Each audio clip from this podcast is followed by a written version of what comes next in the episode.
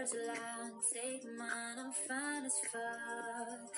Love myself tonight, and I think you can feel the same. Moonshine, good time, babe, you're in love. Cause I will do whatever comes to mind, you go and say. Things I say don't usually 嗨，大家好，欢迎各位来到了今天的减肥不是事儿。今天呢，咱们打开那个微信平台啊，我一直也不常看，每天呢也发了好多的这个微信那个腾讯信息嘛，包括一些很多的信息发过来。今天才看着哈，那九月十六号啊，这演员歌手乔任梁在上海意外死亡，年仅二十八岁，而且呢还不是他杀，具体原因呢，据现在说啊，这个是抑郁症导致的。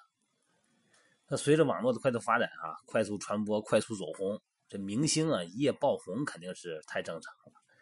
粉丝们呢，肯定在你这个没见过你的时候，他就脑补，把你给补成了一个那绝对是高大上的一个形象。那一旦他看见你现实中的某些细节被曝光以后呢，这一通臭骂，估计任何人都受不了。所以说呢，这个咱说不好听的，你既然敢担这个网红，敢当这个明星这个角色，你就得必须承担成名压力大的这个现实。所以说，咱们作为一个普通的粉丝哈，今儿聊这话题嘛。呃，除了这个 关注明星的八卦事件，那我是不关注啊，但是很多人都关注哈。咱们给更多的空间吧，是吧？呃，咱们让娱乐天空更清朗哈。咱们今天主要是说，透过这话题聊一聊这个抑郁、抑郁症。我这个咱这微信平台有很多的朋友呢，哎，有时候也给我发说抑郁症这不行了啊，就是怎么不行了？就是暴饮暴食啊，是暴饮暴食啊，可能是抑郁症的一种表现，但是它不是全部。然后他，你肯定的呀，人这个不同的年龄段，他肯定有不同的这种心理状态嘛，哈。就算得了抑郁症，按现在这个医学来说也无所谓，因为抑郁症呢，在医学上呢，这称之为是精神上的感冒，它是一个精神层面、心理层面的东西。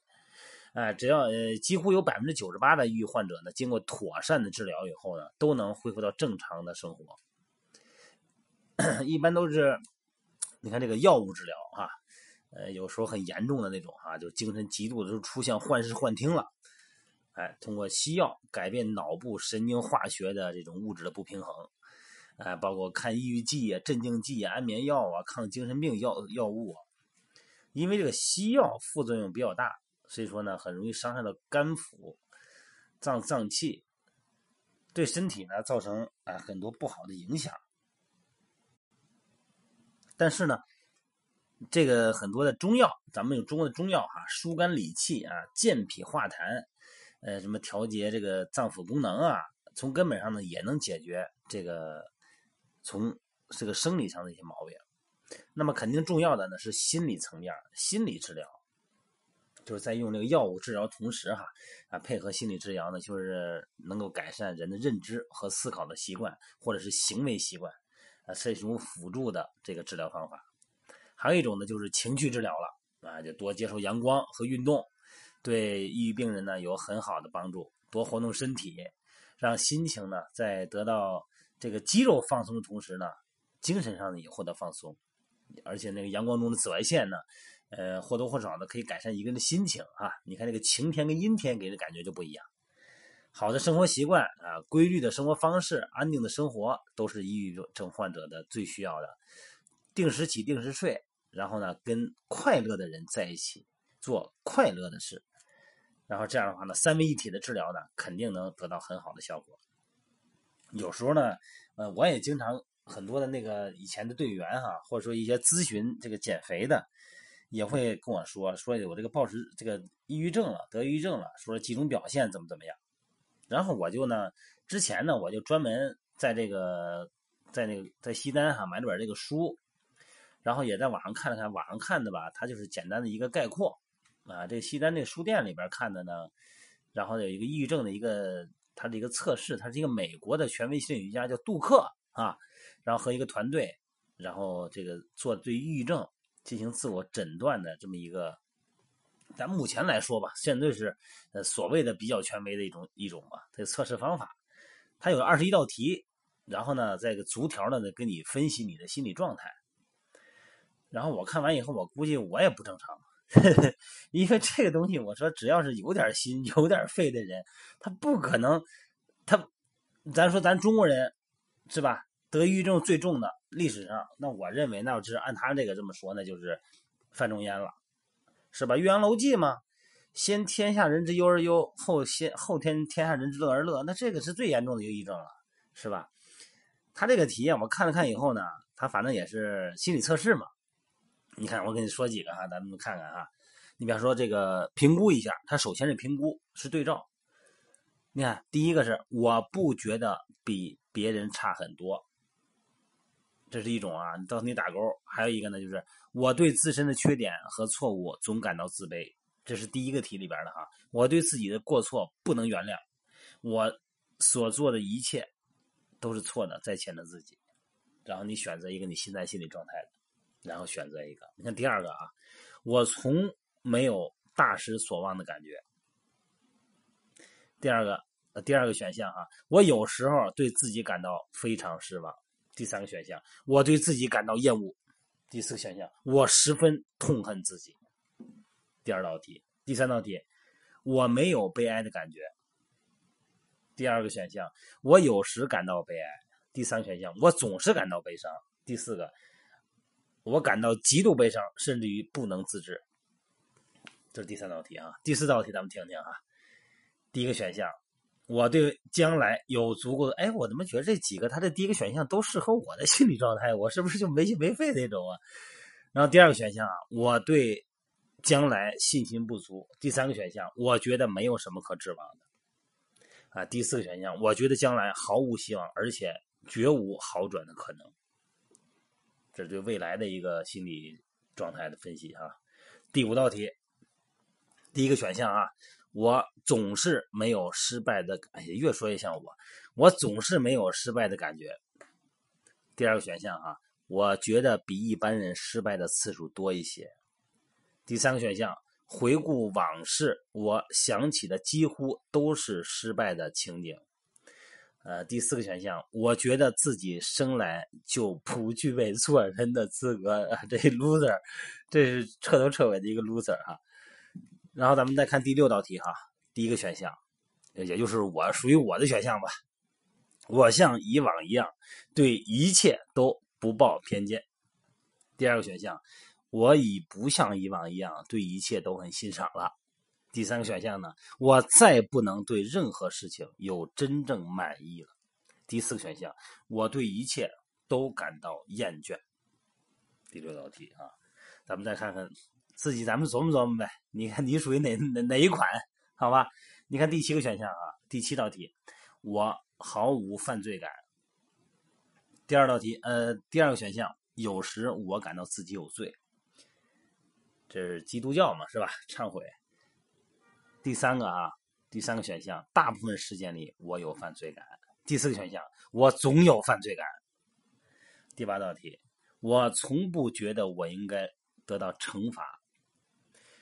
第二个选项，我觉得我有可能得到惩罚。第三个呢，我期待着别人对我惩罚。第四个选项，我觉得正在遭到别人的惩罚。第九道题哈，第一个选项，我从没有自杀的念头。第二个选项，我有自杀的念头，但还没有实施。第三个选项呢，我愿意自杀。第四选项，如果有机会，我就自杀。咱们再看第十道题啊。第一个选项啊，属于我的选项。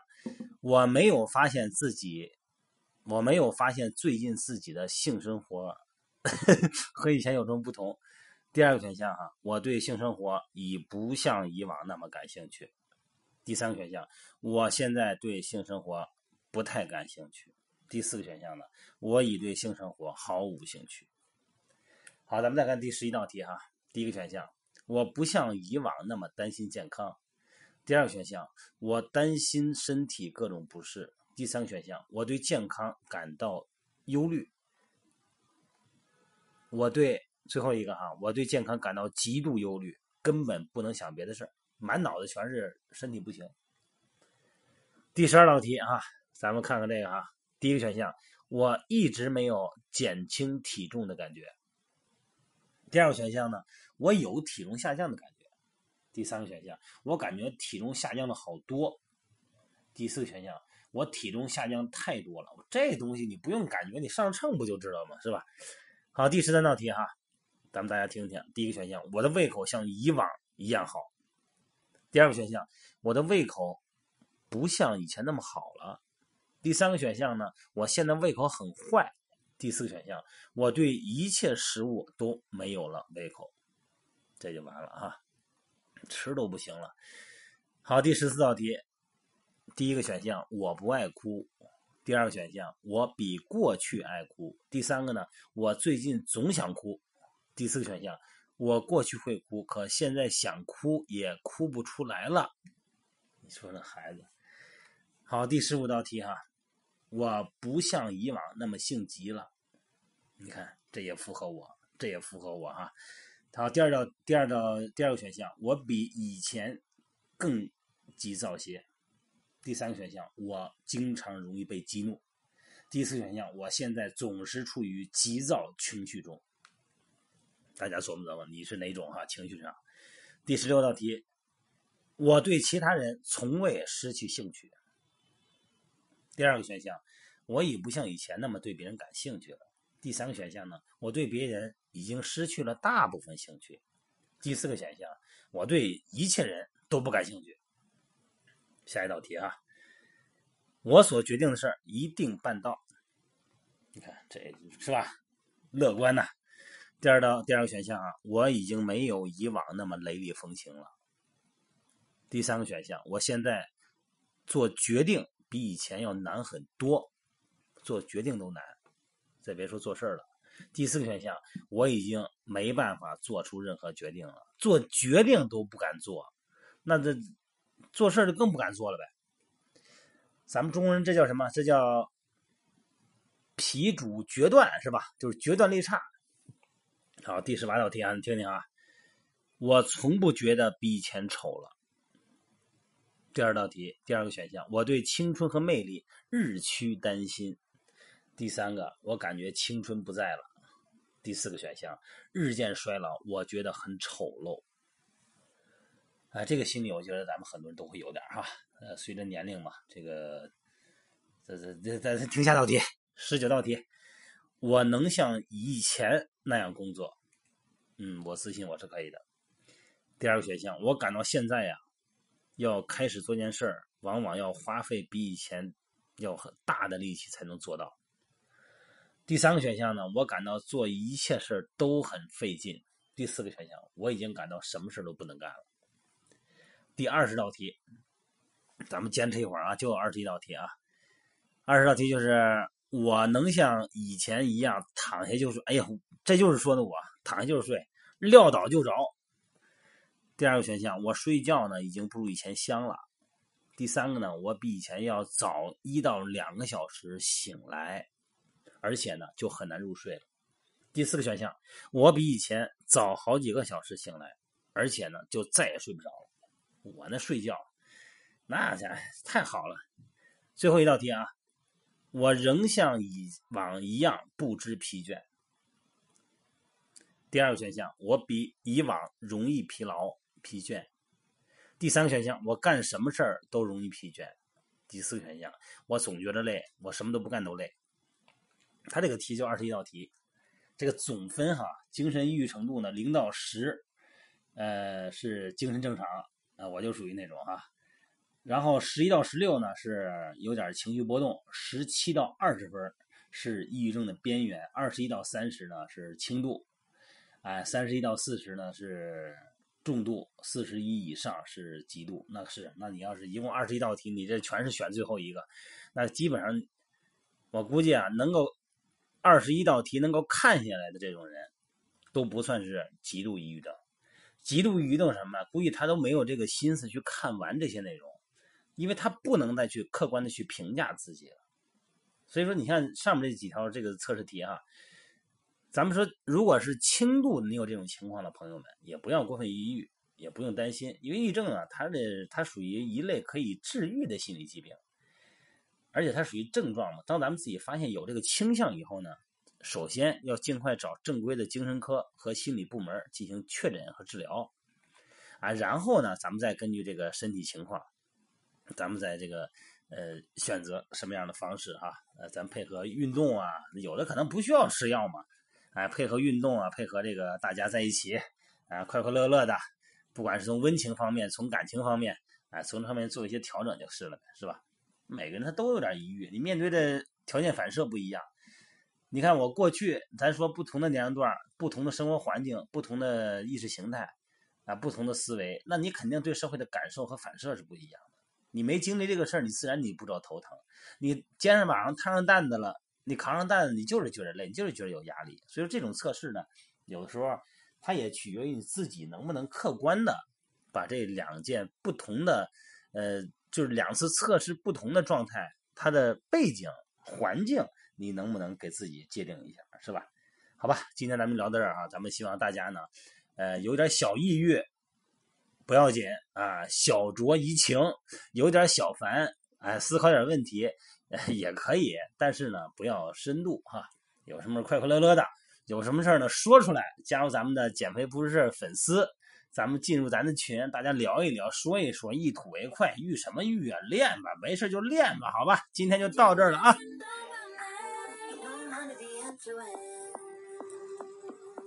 So don't trust every word I say. I say when I'm under the influence. It's a blur, but I want my way, my way. You know I'm under the influence.